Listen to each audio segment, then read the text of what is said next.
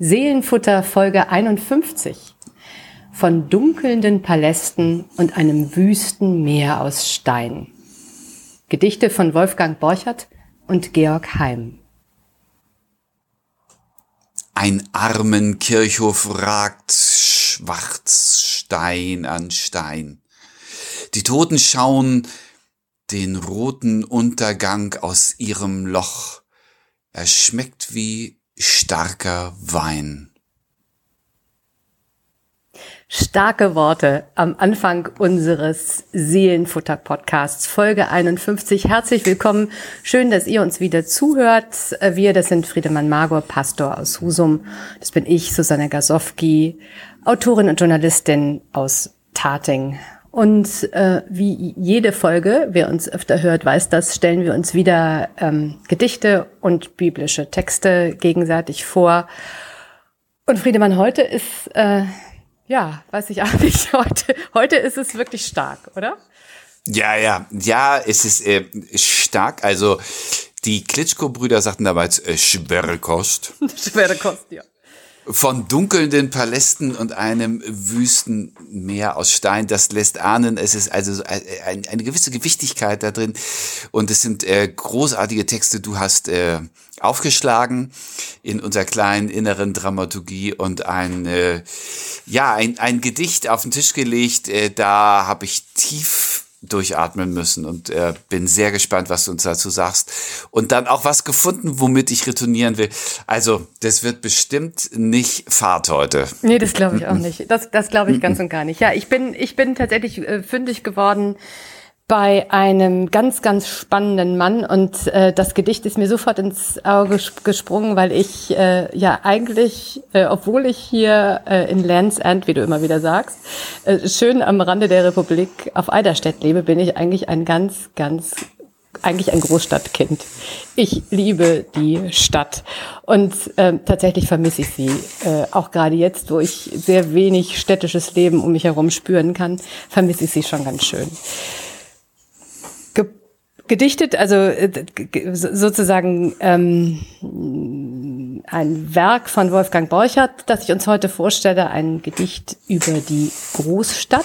Wolfgang Borchert ist am 20. Mai 1921 in Hamburg geboren, in Eppendorf und hat schon als, als Kind, als Jugendlicher angefangen, äh, Gedichte zu schreiben. Er war äh, immer ein begeisterter Lyriker hat dann äh, nach äh, der Schule eine Lehre als Buchhändler äh, angefangen, weil er nicht so ganz genau wusste, was er eigentlich wollte. Ähm, aber seine Leidenschaft war eigentlich die Schauspielerei. Und äh, er hat es auf die Schauspielschule geschafft, hat die Abschlussprüfung bestanden und dann auch wenige Monate äh, in einem Tourneetheater auf der Bühne verbracht. Die Lehre als Buchhändler hatte er da natürlich schon längst geschmissen.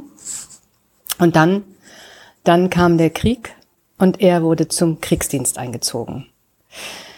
Er war ähm, ein eigensinniger, ein klarer Denker, immer und relativ früh mit einer sehr beeindruckenden Haltung. Und wenn ich jetzt erzähle, was, äh, was dem jungen Wolfgang Borchert äh, ab seinem 21. Lebensjahr alles so äh, passiert ist, dann wirst du verstehen, was ich damit meine. Er kam mit 21 als pa Panzergrenadier an die Front und erkrankte relativ schnell schwer an Diphtherie und erlitt mhm. eine Schussverletzung. Äh, als er ins Lazarett kam, kam der Verdacht auf, er habe sich sozusagen diese Schussverletzung selber beigebracht und wolle sich dem Kriegsdienst entziehen. Drei Monate wurde er deswegen in Einzelhaft ähm, gehalten und die Anklage hat dann sogar Todesstrafe geworden, äh, gefordert wegen äh, sogenannter Wehrkraftzersetzung. Wie gesagt, damals war er äh, knapp 22 Jahre alt. Das hm. Urteil wurde nicht gefällt, ähm, aber er blieb weiter in Haft und bekam dann anschließend sogenannte Frontbewährung, wurde also wieder an die Front geschickt. Mhm. Als Kanonenfutter, Als Kanonenfutter hieß das eigentlich. Wie es so hm. damals hieß. Mhm. Genau. Er zog sich schwere Erfrierungen zu, infizierte sich mit Gelbsucht, litt an Fleckfieber, kam wieder ins Lazarett, ähm, nach seiner Genesung wieder an die Front und hat da dann angefangen, äh, wirklich auch äh, sozusagen gegen die politische Elite zu schießen, hat kabarettistische Auftritte vor seinen Kameraden hingelegt. Für die kam er erneut in Haft, wieder ein Prozess. Neun Monate wieder Wehrkraftzersetzung. Und äh, dieses Spiel wäre wahrscheinlich immer ständig hin und her gegangen. Äh, Krankheit, Front, Haft, Krankheit, Front, Haft. Ähm, aber 45 war dann der Spuk vorbei. Seine Einheit hat sich in Frankfurt am Main den französischen Truppen äh, ergeben und Borchardt, Wolfgang Borchardt, gelang die Flucht zu Fuß. Zu Fuß quer durch die Republik erreichte er dann im Mai 45 sein Elternhaus in Hamburg. Schwer gezeichnet, krank immer mhm. noch, ähm, geschwächt von den vielen Gefängnisaufenthalten und versuchte dann wieder am kulturellen Leben der Stadt, die ja so ganz langsam in Gang kam, äh, teilzunehmen, schrieb ein Kabarett, hat am Hamburger Schauspielhaus Haus Regieassistenz gemacht, hat ein Hinterhoftheater in Altona äh, mitbegründet. Aber 46 eröffneten ihm die Ärzte dann, dass er nicht mehr länger als ein Jahr zu leben hätte. Zu schwer war seine Leber geschwächt oder angegriffen durch die Gelbsucht die er sich im Krieg zugezogen hm. hatte. Hm. Und anstatt zu resignieren, hat er sich dann hingesetzt und in rasender Eile und und äh, ja an einem Schwall äh, von Inspiration etwa 20 Prosastücke verfasst und darunter auch ein Theaterstück. Und am 20. November 47 starb er dann an den Folgen seines Leberleidens, äh, kurz vor der Uraufführung seines ähm, einzigen und letzten Theaterstückes draußen vor der Tür mm. in den Hamburger Kammerspielen. Mm. Sein Werk ist schmal, Kurzgeschichten, Gedichte, das Theaterstück äh, und trotzdem wurde er einer der bekanntesten Autoren der sogenannten Trümmerliteratur, die sich äh, sehr schnell nach dem Zweiten Weltkrieg etabliert hat. Ähm, weitere bekannte Vertreter kennen wir alle, Heinrich Böll, Alfred Andersch und andere. Und ähm, diese Trümmerliteratur, dazu lohnt sich wirklich noch ein paar Sätze zu verlieren. Äh, die Vertreter dieser Literaturgattung waren äh, fast durchweg junge Männer, die aus dem Krieg kamen, entweder in Gefangenschaft lebten oder zurückkehrten äh, in ihre Heimat, aber ihren Platz, ihre Identität nicht mehr fanden oder große Schwierigkeiten hatten, wieder Fuß zu fassen. Mhm. Die, die Literatur hat sich, äh, zeichnete sich aus, sie war sehr realistisch und psychologisch wahrhaftig. Die Autoren ähm, sollten nicht nur sozusagen sich sitzen und dichten und schreiben, sondern auch an der Realität teilhaben. Und der Blick, und das ist vielleicht ganz interessant, wenn wir gleich das Gedicht hören, der Blick war immer ähm, ganz scharf und auf die, die Not in den Flüchtlingslagern und in den Ruinen ähm, der Städte gerichtet und nahm die Menschen, ähm, die vor den Trümmern, wirklich wahrhaft vor den Trümmern ihrer Existenz standen, äh, in den Blick, in den Fokus. Mhm. Und das ist so ein bisschen die, der Hintergrund vielleicht zu dem Gedicht, das ich uns mitgebracht habe. Großstadt heißt es. Die Göttin Großstadt hat uns ausgespuckt in dieses wüste Meer von Stein. Wir haben ihren Atem eingeschluckt, dann ließ sie uns allein. Die hure Großstadt hat uns zugeplinkt. An ihren weichen und verderbten Armen sind wir durch Lust und Leid gehängt und wollten kein Erbarmen. Die Mutter Großstadt ist uns mild und groß. Und wenn wir leer und müde sind, nimmt sie uns in den grauen Schoß und ewig orgelt über uns der Wind. Wolfgang Borchert. Tja, das ist wirklich wirklich eindrücklich, äh, Susanne, äh, Trümmerliteratur. Ich, ich sehe die Trümmerfrauen, äh, die wirklich den Schutt beiseite räumen und diese, äh, diese Art von Worten. Und ich sehe den Schutt und die Trümmer und mhm. die Schwere. Wobei hier äh, in, in dem Gedicht Großstadt eigentlich nicht die unmittelbaren Kriegs, ähm, äh, Kriegslöcher zu sehen sind in der Stadt, sondern es geht um eine andere Ebene, oder? Ja, also für mich schon, ja. Also man, man jetzt, wo man die Biografie ein bisschen kennt und natürlich auch das Genre, dann, dann äh, klingt es natürlich so ein bisschen anders, aber eigentlich ist das universell. Das ist ein, ein, ein für mich auch universeller Blick auf Großstadt, so wie ich sie auch wahrgenommen habe.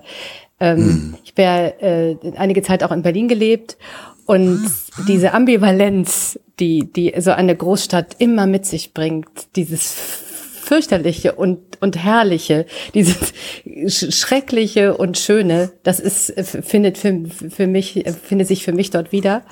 Und ich habe genau gewusst, was, äh, was er meinte, äh, als er die Großstadt als, als Göttin bezeichnet, als Hure und als Mutter. Also diese vielen verschiedenen Seiten, ähm, dieses, dieses Meer, dieses Meer von Steinen.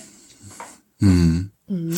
Ähm, die Entwicklung in diesem Gedicht äh, geht ja in eine Milde hinein und in eine ja in diese mütterliche in dieses mütterliche Bergen und wenn wir leer und müde sind, nimmt sie uns in den grauen Schoß. Mhm. Da passiert mir nichts mehr, da bin ich aufgehoben und in meiner Müdigkeit und Traurigkeit gehalten. Genau. Ein, ein, ein sehr äh, versöhnlicher Schluss. Mhm. Ja, ab, äh, absolut. Also das ist und genau so habe ich das auch äh, erlebt und deswegen hat es mich wahrscheinlich auch so so äh, angesprochen. Am Anfang ist es, ist er natürlich, die Göttin hat uns ausgespuckt in dieses wüste Meer von Stein. Ähm, äh, und dann, dann ließ sie uns, ja, wir haben ihren Atem eingeschluckt, dann ließ sie uns allein. Also dieses, dieses, dieses, diese Einsamkeit, dieses Alleinseins in mhm. diesem Meer von Steinen kann ich absolut nachvollziehen. Hat wahrscheinlich auch Anklänge dieser Trümmerliteratur, ist aber, glaube ich, geht wirklich vielen so. Äh, die in, in Großstädten das erste Mal ankommen, stranden oder dort leben wollen und merken, meine Güte nochmal, also äh, hier bist du, hier gehst du wirklich unter in dieser Anonymität, mhm. ja. Und dann dieses, dieses Ohnmacht, Ohnmacht und Macht, ne? Und, das ist genau, da drin. Ja, es ist, es ist herrlich, mhm. es, und es ist furchtbar. Also es ist, es ist ein ganz befreiendes Gefühl. Daran kann ich mich noch gut erinnern.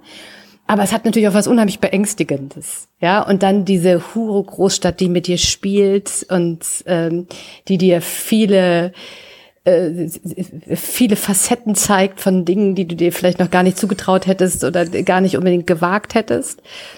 Und dann aber auch äh, die die Großstadt als Mutter die Muttergroßstadt ist uns mild und groß. Also das, er hat da wirklich drei sehr, sehr schöne, das sind drei äh, Strophen, in denen sozusagen alle Facetten, die für mich Großstadt ausmachen, äh, die er da äh, aufzeigt und aufwirft. Mhm. Sprachlich finde ich interessant, äh, Susanne, die, also drei Strophen, mhm. diese drei Bilder und die ersten beiden Strophen enden mit so einer verkürzten Schlusszeile, äh, was ich sehr gerne mag. Also der, die Sprache hat einen Rhythmus und ähm, äh, sozusagen stolpert in der letzten Zeile. Dann ließ sie uns allein. Wir wollten kein Erbarmen. Mhm. Also ein bisschen abrupter Schluss, aber am Schluss dieses, äh, am, am Ende der dritten Strophe und ewig orgelt über uns der Wind. Das hat wieder diesen großen sprachlichen Zug und dabei auch dieses weite Bild, hm, also des, des Windes, also Hamburg hat habe ich vor Augen, wenn wenn Wolfgang Borchert dieses schreibt und das Orgeln ist irgendwie ja auch eine eine hübsche äh, Gestaltung dieses dieser dieses lauten Windes und dieses äh, Klangs über den Dächern. Ja, genau. Und, und es wird eben auch immer so sein. Ja, das ist das und ewig orgelt über uns der Wind.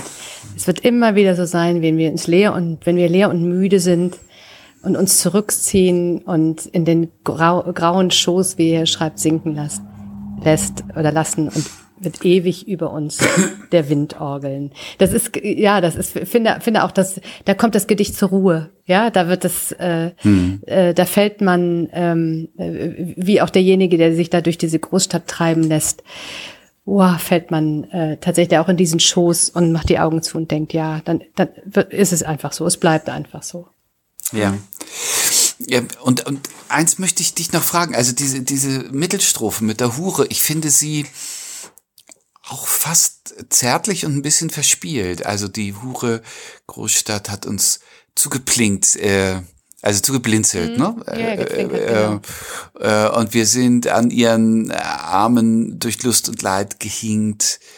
Äh, es ist äh, eigentlich also keine Empörung da drin. Nein, äh, überhaupt nicht. Nein, nein. Sondern ähm, eine eher Faszination, ja. Wir wollten und wollten kein mhm. Erbarmen. Wir wollten es ja genauso haben, ja. Also diese, mhm. wir, das ist ja das, das, das Faszinierende. Es ist schon klar, dass sich die Großstadt jedem so anbietet. Die Hure Großstadt hat uns zugeplinkt. Das macht sie ja nicht nur mit uns, sondern das macht sie mit vielen. Ähm, und trotzdem wollen wir, wollen wir uns ihr ja nicht entziehen. Also das, äh, das ist, du, du spürst hier in jeder Strophe, äh, in jeder Zeile diese, diese Ambivalenz, äh, dieses, dieses himmelhoch jauchzend und zu Tode betrübt, ähm, und diese Unmöglichkeit, dazu wirklich großen Abstand zu nehmen. Das, mhm. das ist es ja auch, wenn du da drin bist, bist du da drin. Ja, und so äh, dann, ja. dann, dann fängt dich das und dann lässt dich das auch so nicht mehr los. Mhm. Das ist ja das Tolle, finde also, ich auch das Tolle. Mhm toll, äh, also ein, ein Teil eines großen Organismus genau. zu werden. Ne? Äh, ja.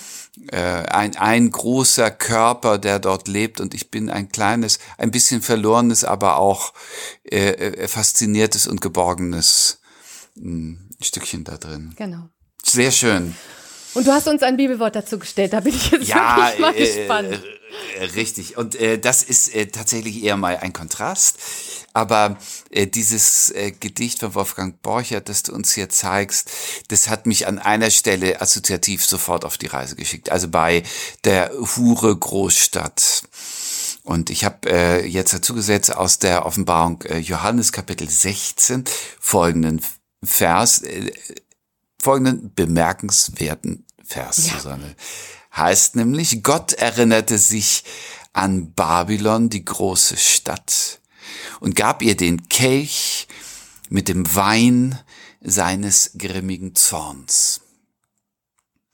So, zack, Oha. jetzt hast du es. Nein, aber äh, also äh, äh, warum es für mich zusammengehört. Also äh, Babylon ist das ganz starke poetische Bild am Ende der Johannesapokalypse, der Johannes-Offenbarung. Das neue Babylon, Babylon die große äh, wird es genannt, oder eben auch die Hure Babylon. Und das ist ein, äh, also ein ganz starkes Bild, biblisches Bild für die äh, Widersacherkraft gegen das Heilige, die Bedrohung und die Gewalt. Und äh, ja, die Teufelskraft, also die Hure Babylon wird dann auch geschildert als eine Frau, die auf einem Tier reitet, das hat sieben Köpfe, zehn Hörner, äh, ist oft in der äh, äh, ähm, bildenden Kunst dargestellt worden, dieses Motiv. Und das ist äh, so die Versuchung und die Dekadenz und die Destruktion. Und dagegen steht das heilige, bedrohte kleine Völkchen äh, der Christen und äh, wartet auf den Retter, auf das Lamm, wie es danach dann heißt. Und übrigens, da kommt auch das Motiv der Reiter auf dem weißen Pferd. Mhm. Also nicht der Junge auf dem weißen Pferd, der kommt nicht mehr, sondern äh, der kommt und rettet. Und das ähm, möchte ich so als Kontrast dazu stellen, es ist eine andere Tonlage, es ist äh, also eher der, der Moloch mhm. Großstadt sozusagen, der da beschrieben wird, eine alles verzehrende Kraft, die, äh, die, die, und ich glaube, das passt schon zu einem gewissen Großstadtbild. Ja äh, der, der Industrialisierung, also die Großstädte haben die, Dörfer ausgesogen, die Leute in die Stadt geholt mhm. und aufgefressen. Und, mhm. äh, und äh, hier also ein ganz ähm, mhm. archetypisches äh, Kontrastbild zu dem heiligen, guten und reinen ähm, Babylon, die Hure. Hm. Ja, ja, nein, das, das, das passt. Machen sie auch heute. Die großen Städtesaugen sind ja auch gerade dabei, wieder äh, wie Staubsauger äh, zu saugen. Richtig. Mhm. Und äh, weißt du, ich denke, äh, Wolfgang Borchert, äh, der hat sein, sein Land, seine Kultur und auch äh, die religiösen Bilder gekannt und die ja. Hure Großstadt hat uns zugeplinkt. Äh, diese Zeile ist nicht entstanden, ohne von ohne, der Hure Babylon ja, ja. Ohne, zu wissen. Ohne, ohne von der, ja, das glaube ich auch. Das, davon bin ich auch überzeugt, das stimmt. Deshalb muss es hier mal sein. Und ich meine, es kommt herb raus. Nein, Äh, also ich finde das völlig in Ordnung. Hm? Gab ihr den Kelch Ja. mit dem Wein seines grimmigen. Zorns. So. Äh, gute Reise. So. genau, Pech gehabt. Ja, dann lese ich uns noch einmal, einmal Wolfgang Borchert. ja. Großstadt. Die Göttin Großstadt hat uns ausgespuckt in dieses wüste Meer von Stein. Wir haben ihren Atem eingeschluckt. Dann ließ sie uns allein. Die Hure Großstadt hat uns zugeplinkt. An ihren weichen und verderbten Armen sind wir durch Lust und Leid gehängt und wollten kein Erbarmen. Die Mutter Großstadt ist uns mild und groß. Und wenn wir leer und müde sind, nimmt sie uns in den grauen Schoß. Und ewig orgelt über uns der Wind. Wolfgang Borchert. So, und du musstest dann da was dazu finden. So, Und hab, ich hab, ich hab, ich hab, ich hab gefunden ein, äh, ein Gedicht von Georg Heim. Ähm, äh, das Gedicht trägt den Titel Berlin 8. Und äh, das deutet an, dass es einen, ähm, einen Berlin-Zyklus gibt. Und es nimmt dieses Großstadtmotiv auf. Und insofern, äh, du wirst merken, äh, die beiden Gedichte wollen mal nebeneinander gelesen werden. Ähm, äh, Georg Heim allerdings ist äh, eine Generation älter als Wolfgang Borchert, äh, 1887 in Schlesien geboren, in Hirschberg und äh, früh verstorben 1912 in Gatow, also einem, einem Teil von Berlin, wo dann später der Flugplatz äh, ge äh, gebaut wurde. Er ist also nur 24 Jahre alt geworden und ähm, hat äh, die letzten Lebensjahre in Berlin gelebt und äh, ich glaube da in der in der Vor Weltkriegszeit ist es noch mal eine andere Atmosphäre gewesen. Einerseits ein ein ein äh, Brodeln äh, einer unglaublich selbstbewussten und sich feiernden äh, und auch in dem mondänen irgendwie äh, überschäumenden äh, äh, Elite in der Stadt und äh, gleichzeitig äh, in den Hinterhöfen und in den Randgebieten äh, ganz viel Elend, ganz viel Zerbrochenes. Ähm, das ist das Bild, äh, das ich vor mir sehe, wenn ich gleich das Gedicht lese, Berlin 8. Ein paar Worte zu Georg Heim, der eben, weil er so jung ist, glaube ich, ähm, nicht so bekannt ist in, in, ähm, in unseren Literaturzirkeln, also Wolfgang Borchert war für mich auch Schulliteratur. Ähm, ähm, äh, das ist äh, Georg Heim nicht, er kommt aus einem düsteren Elternhaus. Vater war Staatsanwalt und religiös sehr aufgeladen und äh, genauso äh, fromm wie sehr, sehr schwermütig. Und ähm, die Mutter war eine ganz stille und äh, die Schwester war auch so fromm und traurig wie der Vater. Äh, das ist ein ähm, ein Klima zu Hause gewesen, dem er schnell entfliehen wollte und in dem er überhaupt nicht glücklich war, von dem er sich dann später auch äh, äh, weit weggeschrieben hat äh, aus dieser düsteren Welt. Und äh, weißt du, was du von, von Wolfgang Borchert erzählt hast, von diesen äh, äh, fast musterhaften Brüchen äh, äh, des immer wieder Hinfallens und äh, sich Aufraffens und immer wieder Hinfallens in der Kriegszeit und nach Kriegszeit. Ein, ein äh, wenig und ganz anders auch bei Georg Heim, nämlich mit einer sehr unglücklichen ähm, Schullaufbahn. Äh, äh, das klappte alles nicht. Abitur mit größten Hindernissen. Dann studiert er Jura, ausgerechnet Jura, wie sein Vater. Und er hasst die Juristerei. Und das wird natürlich auch nix. Und äh, er, er schleppt sich durch das Studium, durchs Examen, seine Dissertation wird abgelehnt. Mehrfach scheitert er im juristischen Vorbereitungsdienst. Das wird alles nichts. Und dann möchte er gern zum Militär. Das ist so seine Idee. Und bewirbt sich und es dauert auch furchtbar. Es hat auch Hindernisse und Schwierigkeiten. Und er kriegt die Zusage, äh, die tritt ein, äh, trifft ein wenige Tage nachdem er gestorben ist. Also irgendwie ein sehr verhinderter, ein sehr äh, schon, man muss sagen, ein tragischer äh, Lern- und, und, und Berufsweg dieses jungen Mannes, der nie so richtig seinen Platz findet und äh, sich allein da glücklich ausdrückt, wo er schreibt. 500 Gedichte sind von ihm überliefert, vor allen Dingen aus den letzten zwei Jahren. Ähm, und er stirbt dann 1912, auch das ganz tragisch, äh, infolge eines Unfalls beim Schlittschuhlaufen. Sein Freund, mit dem er unterwegs war, ist eingebrochen und er will ihn retten und kommt dabei ums Leben.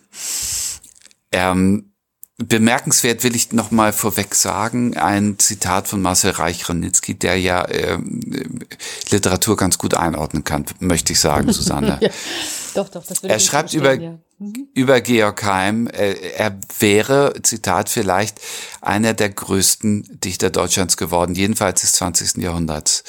Äh, hätte er mehr Lebenszeit gehabt und er lobt die ekstatisch-dämonische Aura seiner Sprache. Ist auf jeden Fall äh, der junge Georg Heim stilprägend für den deutschen Expressionismus. Und äh, wenn du gleich die Worte hörst, die äh, so eine so eine Ausstrahlungskraft ja. haben und gleichzeitig eine Düsternis in der Beschreibung äh, der, des, des Molochs Großstadt. Ähm, ich glaube, dass das einleuchtend ja, ist. Berlin 5. Schornsteine stehen in großem Zwischenraum im Wintertag und tragen seine Last. Des schwarzen Himmels dunkelnder Palast, wie goldene Stufe brennt sein niedrer Saum. Fern zwischen kahlen Bäumen, manchem Haus, Zäunen und Schuppen, wo die Weltstadt ebbt, und auf vereisten Schienen mühsam schleppt ein langer Güterzug sich schwer hinaus. Ein armen Kirchhof ragt schwarz Stein an Stein, die Toten schauen den roten Untergang. Aus ihrem Loch, er schmeckt wie starker Wein, Sie sitzen strickend an der Wand entlang, Mützen aus Ruß dem nackten Schläfenbein, zur Marseillaise, dem alten Sturmgesang. Berlin 8. Ja, wunderbar. Ganz, ganz wunderbar. Also äh, äh, ganz ähnlich, aber ganz anders. Äh, ein, ein großartiges Pendant zu dem Borchardt-Gedicht äh, so, so viele Bilder, die darin sind, so, so eine Kraft fast in jedem Vers, wirklich äh, bemerkenswert. Also jetzt bis auf die Tatsache, dass es die Großstadt ist, was hat dich noch zu diesem Gedicht gezogen? Mich freut natürlich, dass am Schluss, ähm, also so, so schwer dieses Gedicht, am Schluss steht der Choral. Na, da mhm. bin ich ja zu Hause. Nämlich die alte Marseillaise, mhm. der alte Sturmgesang. Also ein Kampflied, ein Kampflied ja. äh, äh, der, der, des republikanischen Aufbruchs und äh, der, ein Kampflied der Straße. Äh, und äh, das ist sozusagen, was dem Ganzen Halt und Würde gibt, äh, diesem schon sehr morbiden äh, äh, Lied, das er dort dichtet, mit den äh, Toten, die äh, aus ihren Löchern schauen, dem Untergang zuschauen und äh, Mützen stricken aus Ruß. Äh, das ist äh, alles nicht lebensfroh und nicht bejahend, äh, aber in dieser Düsternis, ich sehe, ähm, ich äh, sehe auch Malerei vor mir aus, äh, aus, aus Großstadt und aus Fabrik und aus Hinterhof. Ähm, äh, äh, da klingt äh, dieser, dieses Kampflied der Gerechtigkeit und der Hoffnung. Mhm.